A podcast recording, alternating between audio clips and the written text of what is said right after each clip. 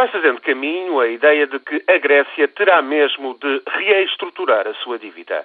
Os 110 mil milhões de euros que Atenas começou a receber no ano passado não vão chegar. A recessão é maior do que o previsto. A economia grega vai sofrer uma contração superior a 3% este ano. O desemprego andará já perto dos 16%. O déficit do orçamento também é superior ao esperado atingiu em 2010 qualquer coisa como 10,6% do produto interno bruto e a dívida pública cifra-se em 145% do PIB. Isto implica que a Grécia não terá condições para regressar aos mercados financeiros em 2012, conforme previa o plano de resgate a três anos da União Europeia e do FMI, acordado com Atenas em maio do ano passado.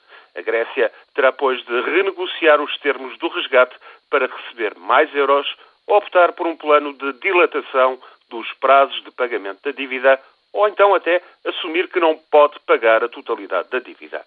O não pagamento de parte da dívida grega terá, no entanto, consequências muito negativas para o sistema bancário europeu ainda que seja cada vez mais previsível.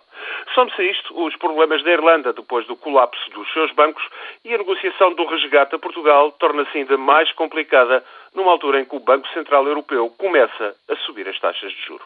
Portugal, é esta a premissa, vai continuar em recessão. A economia portuguesa não vai voltar a crescer tão cedo, sobretudo porque as medidas de austeridade vão agravar no imediato a recessão.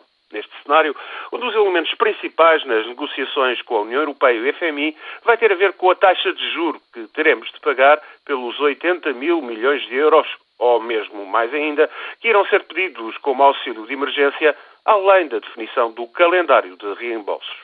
Para a Grécia, foi fixada uma taxa de juro média de 3,5% até 2013. A Irlanda, por recusar aumentar uma taxa reduzida sobre lucros de empresas, considerada concorrência desleal por outros Estados europeus como a França, está, no entanto, a pagar uma média de 5,8%. A taxa de juro para Portugal terá de ter em conta estes parâmetros. Poderá ficar abaixo da taxa que pagam irlandeses, mas a crise política portuguesa e o jogo por cá se faz de arremessar culpas não vão facilitar a negociação do resgate que, irremediavelmente, irá agravar no imediato a recessão. Não há, pois, maneira de dourar a pílula.